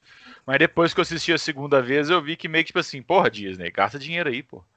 Mas é porque eles trouxeram o Mark Hamill pra poder aparecer, aparecer lá no, no set de gravação. E ele tava no meio de um monte de gente. E, e isso não vazou em lugar nenhum. Em momento Lugar algum isso foi vazado. cara, lugar Isso, o mais, o mais foda de tudo é isso. É que isso em momento algum vazou. Não teve foto de ninguém aparecendo tirando foto com o Mark Hamill no, no set de gravação. Não teve absolutamente nada. Isso é o mais espetacular disso tudo. Isso, isso aí é uma coisa, tipo assim, a gente que, que não trabalha no, nesse ramo de cinema e tudo mais, a gente pode achar que é uma coisa ok. Mas raciocina que são centenas de pessoas envolvidas na, na produção do, de uma série, do próprio Mandalorian.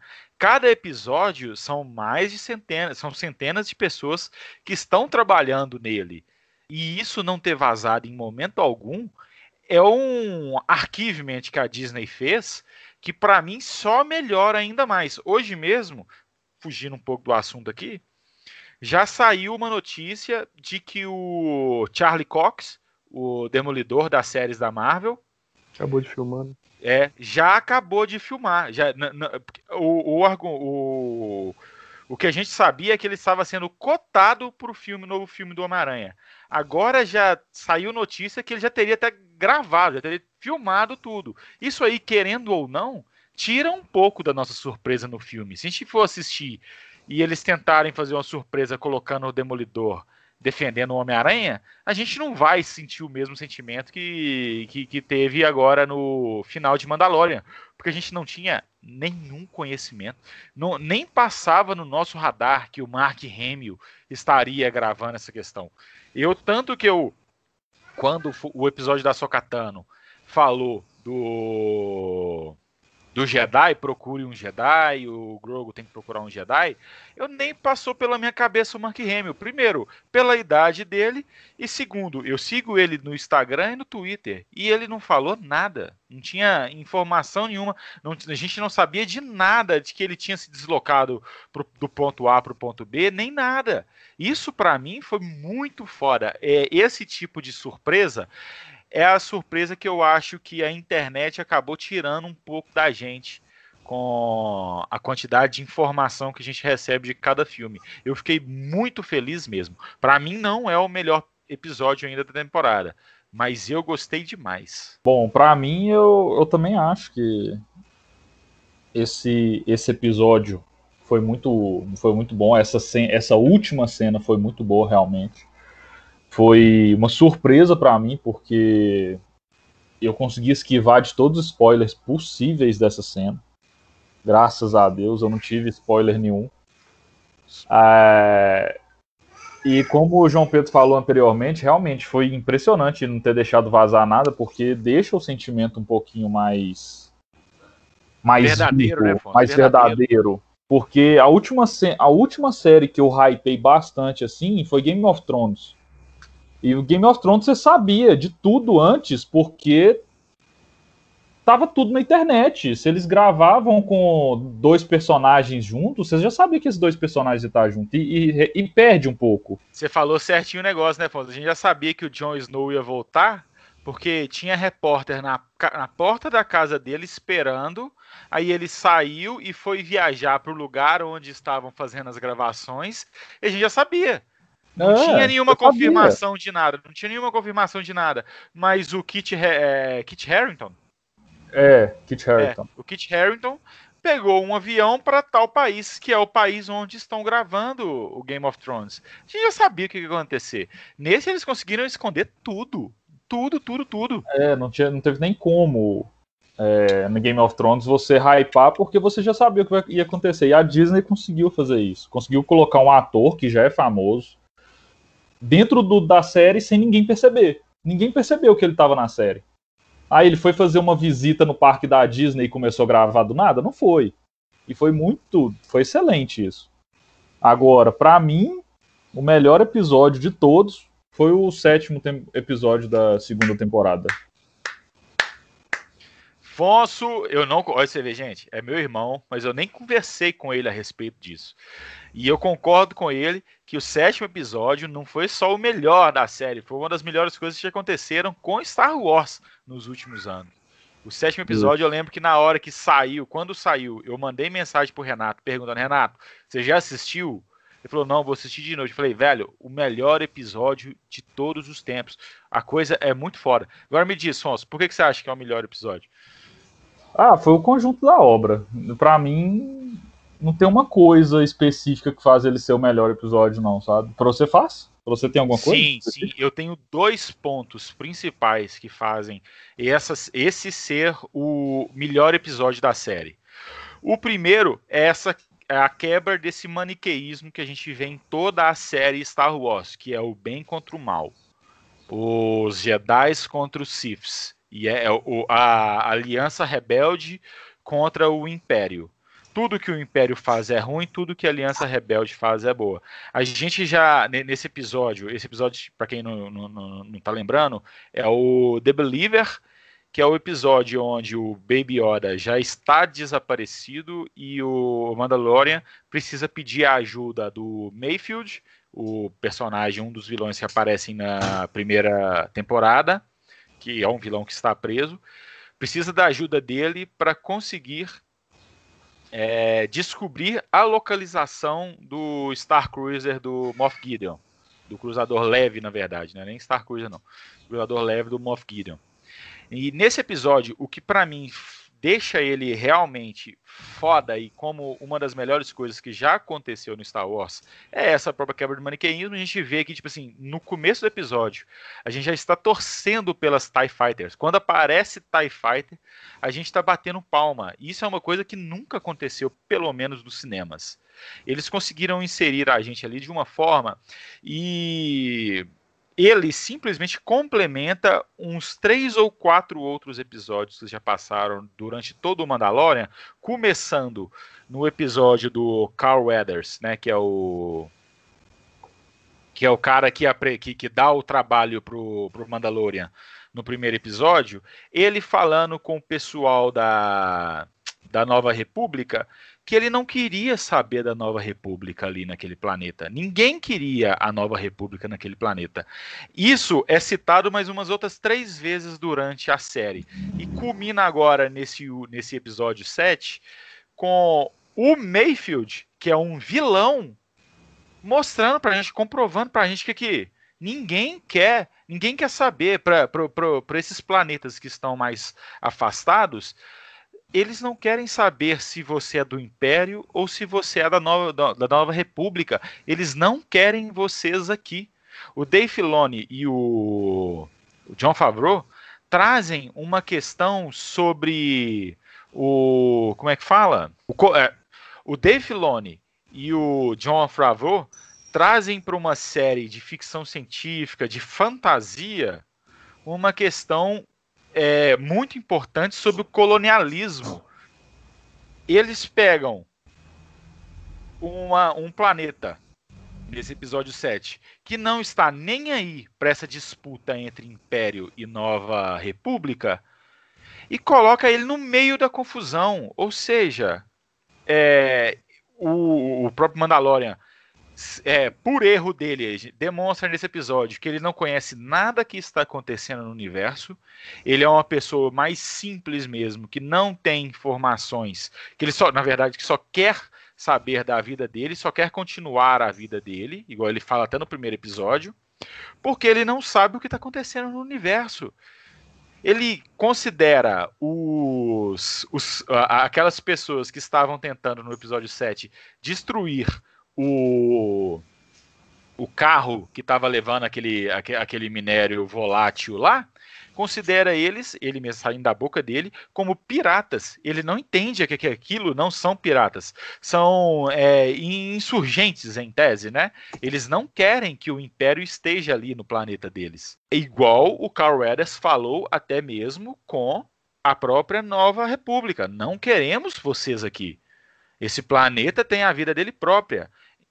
O, o, problema é que a gente fica nesse maniqueísmo de que a Nova República é boa e o Império é ruim e esquecemos desses pequenos detalhes que as vidas de que as vidas dessas, dessas pessoas são afetadas pelas atitudes de pessoas que estão a bilhões de quilômetros de onde eles realmente vivem. O meu primeiro, o, o, o, o primeiro foco meu para achar esse, o primeiro episódio, é isso. E principalmente aquele, aquela cena a lá Tarantino do, do Mayfield, do Mandalorian e do ex-general do Mayfield, contando sobre uma, um, uma, um problema que ocorreu.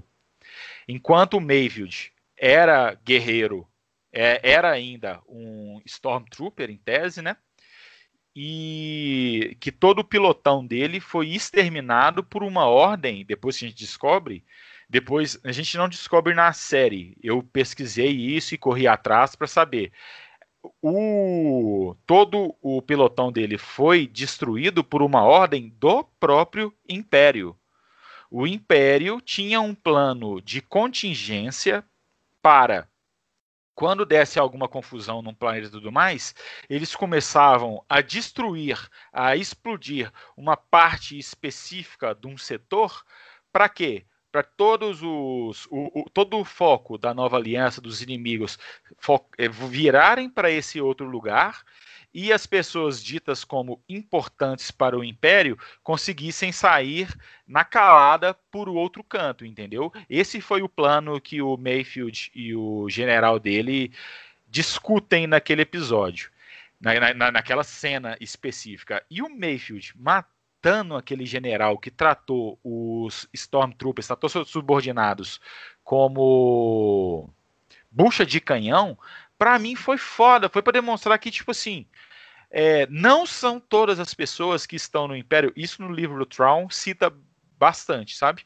Mas no, na, no, nos filmes a gente nunca teve esse, esse, essa perspectiva de que nem todo mundo que está trabalhando pelo Império são pessoas ruins. No filme do Traum, eles mostram lá um dos personagens principais que ele queria começar a trabalhar para o Império, que seria uma forma dele e da família dele se sustentarem. É isso. E o e o Mayfield mostra que desde nesse episódio como um todo, ele está o tempo inteiro falando com o Mandalorian, que a diferença dele para o Mandalorian é a perspectiva, mas que os dois acreditam em uma coisa. A gente pode é, até entender que um lado é o um lado está correto e o outro lado está errado, mas as pessoas que estão ali dentro, elas não têm essa perspectiva completa que a gente tem. Elas vivem em uma sociedade em que a pessoa, igual no, no último episódio, o próprio cara da nave fala isso com o Mandalorian, com, com Mandalorian não, com a Gina Carano, que o Luke, né? Eles não sabem que é o Luke, mas eles falam que a Aliança Rebelde destruiu, é um, é um, fez um atentado terrorista contra o Império e matou diversos amigos daquele, daquele personagem que, que do, do, começo do oitavo episódio. Eu, eu, coloco, tipo assim, vamos colocar a gente naquele ambiente. A gente não sabe o que está acontecendo é, relativo à rebelião. A gente já nasceu naquele naquela sociedade. A gente não sabe que a sociedade foi melhor antes. A gente não sabe o, o, o, potencial que a sociedade tinha. A gente simplesmente vive naquilo dali.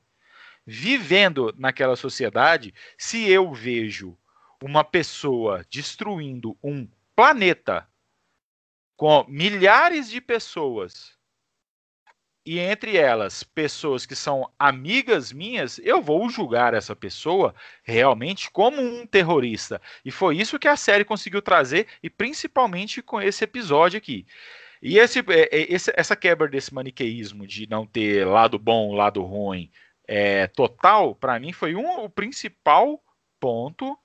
E o, o segundo ponto que eu acho que faz desse, dessa a melhor série, a, o melhor episódio da série é a questão do Mandaloriano é, abrir mão da sua crença pessoal, uma coisa que re, é, regeu a vida dele inteira pela pela simples perspectiva de nunca mais ver o seu filho, né? Entre aspas, filho. Ele abriu mão de tudo que ele acreditava, das crenças dele, por uma pessoa. E eu acho isso foda, eu achei isso foda. Eu achei que foi escalonaram desde a primeira temporada muito bem, principalmente no episódio da Bocatan, falando, ela mostrando que, peraí, o, manda, o, o caminho do Mandaloriano não é só esse. Não existe só isso, não existe só esse extremismo religioso, que é o da Mandaloriano, não existe só esse extremismo religioso é, no universo nós somos mandalorianos e não utilizamos isso de não poder tirar o capacete. E o Mandaloriano, mesmo assim, continuou com a crença dele. E nessa daqui, ele abriu mão. O mais importante é isso: ele abriu mão da coisa mais importante, do, do da característica mais importante dele, para salvar a pessoa que ele, a pessoa, digo aqui, né, o Baby Yoda, a pessoa que ele acredita ser a mais importante para ele. Eu acho que isso extrapola qualquer questão relativa à, fantasia, à série. É uma coisa que a gente aqui no mundo real devia aprender, que qualquer dogmatismo, qualquer questão que não possa ser tratado, qualquer extremismo tem que ser excluído para a gente conseguir ter uma vida melhor, uma evolução melhor. E isso depois foi citado também no último episódio, né? Mas eu acho que não foi tão forte igual nesse, nesse sétimo. Então, ô, ô, João, depois dessa apresentação de um, de um TCC sobre o, te, o, o sétimo episódio. Foi mal, gente. Qual, qual, é a sua nota para a série geral? A nota para a série, em geral, 8,5. Eu dou 8,5 a primeira temporada foi um pouco mais fraca, mas eu adorei uhum. demais, até porque era uma coisa nova pra gente, sabe? Gostei muito. Só que essa, o problema da primeira temporada é que a segunda mostrou o que, que essa série é capaz.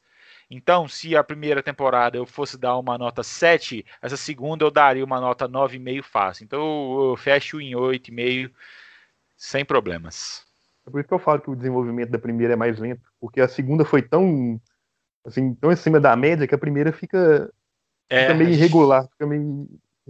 Renato, qual que é o seu episódio preferido que você não falou ainda e sua nota? Meu, meu episódio preferido é o último episódio da temporada, por isso que eu dou um 9,5, porque eu acredito que é, a mensagem que essa, essa, principalmente a segunda temporada trouxe, eu até acho que se eu fosse dar por temporada, seriam é, notas distintas, mas no balanço final eu dou 9,5 por conta disso.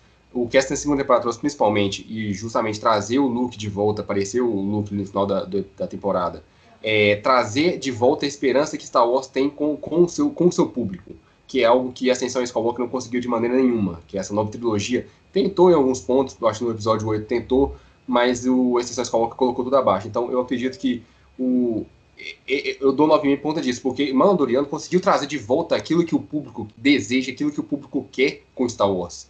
Ele conseguiu trazer o fã de Star Wars de volta a ter uma esperança de que possam, possam vir coisas melhores desse universo. Que é o que eu falo. A gente briga aqui, eu e o João, a gente briga aqui com o Paulo também, que participa do nosso podcast, e não está participando desse porque não assistiu Mandaloriano. Eu volto a repetir: se você é fã de Star Wars, assista Mandaloriano. Se você não conseguiu assistir Mandaloriano até agora, você não é fã de Star Wars. Você tem que rever seus conceitos. Então eu acredito que Mandaloriano em si, no seu completo, no seu contexto geral de primeira temporada e segunda, ainda que tenham episódios ali um pouco abaixo da média, tem episódios fillers, mas que é necessário para a continuidade da obra, porque funciona por ser episódios é, do caso da semana, é, a missão da semana que o Mandaloriano tem ali, ela funciona no contexto geral isso. E igual eu falei, a série trouxe de volta a esperança que o fã de Star Wars deseja para o universo de Star Wars. Necessariamente, por isso eu dou um 9,5. Porque ele, rea, ele aquece o coração do fã novamente. E, e, e, e, o Luke aparece no final da segunda temporada ali, é, é, é, o coração, é o, fã, é o fã de Star Wars falando o mais alto possível. Você grita. Eu concordo, Michael. Você é o que eu falei até com o Paulo, para ele assistir. Que esse episódio final, é, depois de ter assistido o Ascensão Skywalker, eu brochei completamente com qualquer coisa de Star Wars. Mas Paulo gostou de Ascensão Skywalker. Esse então, é Paulo é otário, né? Paulo é otário, vamos falar aqui. Mas, tipo assim, eu não brochei... vou cortar essa parte, hein? Hã? Não, não, não é pra cortar, não, não é pra cortar, não. Deixa isso aí, ele tem que escutar. E eu quero, e eu quero saber se ele vai escutar o episódio até o final mesmo, porque ele vai vir me xingar. Vem me xingar, Paulo. Porque é, essa questão do o Ascensão Skywalker acabou com qualquer animação que eu tinha com de, de futuro de Star Wars, velho. E Mandalorian foi um presente pra gente. Eu fui até pesquisar aqui, eu vi que o Ascensão Skywalker saiu no acho que 19 de dezembro, e o último episódio da primeira temporada de Mandalorian foi ao ar no dia 27 de dezembro. Ou seja, eu já tinha assistido a sessão Skywalker antes de terminar a primeira temporada de Star Wars. Nossa, Terminei. Junto, se não me engano. Foi, a gente foi junto, a gente foi junto. Só que, tipo assim, eu tava desanimado completamente com qualquer coisa de Star Wars que falasse, eu não, não queria saber. Aí veio logo o primeiro episódio do, do, da segunda temporada de, de Mandalorian, e acendeu esse fogo. E agora esse final melhorou ainda mais, velho. Melhorou ainda mais. É igual você falou mesmo, Renato. Graças a Deus nós tivemos isso. A Sensação Skywalker nem é, abacalhou muito o meu, meu, meu, gosto para Star Wars, mas o que me acendeu, me acendeu um pouquinho também foi o que eu até comentei com você e com o Dudu, que eu joguei aquele jogo de Star Wars Fallen Order. Então aquilo ali me deu uma esperança mais de Star Wars também, porque é uma, tem uma imersão Star, do universo Star Wars que é muito gostoso de sentir. E Mandaloriano recendeu ainda mais isso. É, isso é bom, cara. E você, Ponce? É. Dudu. Pois é. A, a minha nota para a série, no, no geral, primeira e segunda temporada é um 9. É, para mim, para mim a série ela começa com 10 ali. No primeira temporada tem três episódios ali, o 4, 5, 6, que são meio estranhos. Que fez a série dar uma. Ela ficou morna, né, durante esses episódios. Segunda temporada também tem alguns episódios mornos. Então acho que um 9 é excelente para a série. Ainda mais para para aquele episódio 4 da primeira temporada que decidiram fazer o matador de aluguel, o mercenário, virar um fazendeiro do nada. Do nada colocaram ele numa fazenda e não gerou nada aquele, aquele episódio. Gerou um personagem novo que é a que é a xerife lá, que eu esqueci o nome dela. Vamos falar da Caradone? Caradone, corrupta. No final liberou o, May, o Mayfield, liberou. Como é que. Como é. Ele sumiu, gente, ele morreu. Não, como que a gente espera que a nova república é, prospere se o agen, os agentes da lei dela, como é a Cara Dune, é corrupta nesse nível? Liberou o cara, falou: não, você ajudou aqui, deixa eu fingir que você morreu aqui. Bandida! Bandida! Terceira temporada tinha que começar com eles prendendo a cara Dune. Bandida! É, vai responder na série dela. Tem que, tem que Isso mesmo. Eu quero ver isso, Renato. Quero ver vai, isso. Ser, vai ser uma série de advogado. Vai ser, ser ela no. Demais. Vai ser ela, ela no, na frente de um júri. É, ia ter que ser o Charlie Cox defendendo ela. Falando, não, ela liberou o cara, mas foi porque ele ajudou. Olha pra você ver que, que argumento bosta. Só nota final você já não deu, Dudu? Não, não. Só vai, vai, vai, a série dela vai ser a Lava Jato do, do Star Wars. É, eu vou dar um 8,5 igual o, o, o João. Porque eu acho que a primeira temporada, eu gosto da primeira temporada, igual falando, mas com, com, muito com a Afonso, os, tem episódios que fazem ela é, variar muito de qualidade. Então, acho que um 8,5 fica. A segunda temporada, para mim, assim, de oito episódios, sete são, são muito bons. Então, eu vou dar um 8,5, fica bem servido para a série no geral. Então é isso aí, pessoal. Nós ficamos aqui com nossas considerações aí para as duas temporadas de Mandoriano. É, para quem quiser seguir nas redes sociais aí, João, qual que são as redes sociais aí, se os nossos ouvintes quiserem ouvir, quiserem seguir você aí? Fala galera, no Instagram é João Pedro underline Ferrão e no Twitter, onde que eu olho, gente, do Twitter? Achei. No Twitter é João Ferrão 7L. Segue lá para mais bobagens. Aquele abraço. Afonso, suas redes sociais aí. Aí, gente, se quiser seguir lá, no Twitter é arroba Afonso H underline Ferrão e no Twitter e no Instagram é Afonso Ferrão. Eu não te tenho no Twitter, Afonso. Vou adicionar aqui agora. Isso é bom, hein? Dudu, suas redes sociais aí, meu amigo. No Instagram é Luiz Eduardo, Luiz com S, Eduardo underline ADV. E no Twitter é arroba Luiz Dudes. E pra quem quiser me seguir aí no Instagram é Renato XP underline 34 e no Twitter é Renato. Calma aí que deu branco aqui. E no Twitter é Renato underline 34. Então seguir a gente aí nas redes sociais, Instagram, Twitter, quiser comentar com a gente Cultura Pop aí, podem também, fiquem à vontade. E eu gostaria de mais uma vez aqui de agradecer a participação aí do Dudu, João, Afonso, nosso Jake Guilherme brasileiro aí, nessa gravação do podcast. Aí nós falamos Valeu. das de Mandoriano. Espero que vocês tenham gostado aí desse episódio. Espero que vocês também tenham gostado de ter participado também. E quem sabe possa voltar aí, principalmente o Jake Leal, para outros episódios futuramente. Não se esqueçam também de seguir o Funk Podcast aí no Instagram com funk.podcast. É, seguir também no Spotify, lembrando que é, Funk é, tem dois asteriscos, né? Que é restrito no Spotify, podcast. É, e compartilhar com os amigos também, que é importante. Dá esse feedback pra gente aí no Instagram, pode dar no Twitter também, até pra gente também, no nosso Instagram próprio também, ou no Twitter também, pode dar o feedback pra gente aí, o que vocês estão achando aí nessa nosso Funk Podcast aí. E gostaria mais uma vez de agradecer a presença de vocês aí nesse episódio de hoje, em que nós falamos sobre Mandaloriano. Demorou um pouquinho, mas saiu. E fiquem com Deus e. Tamo junto. Adeus.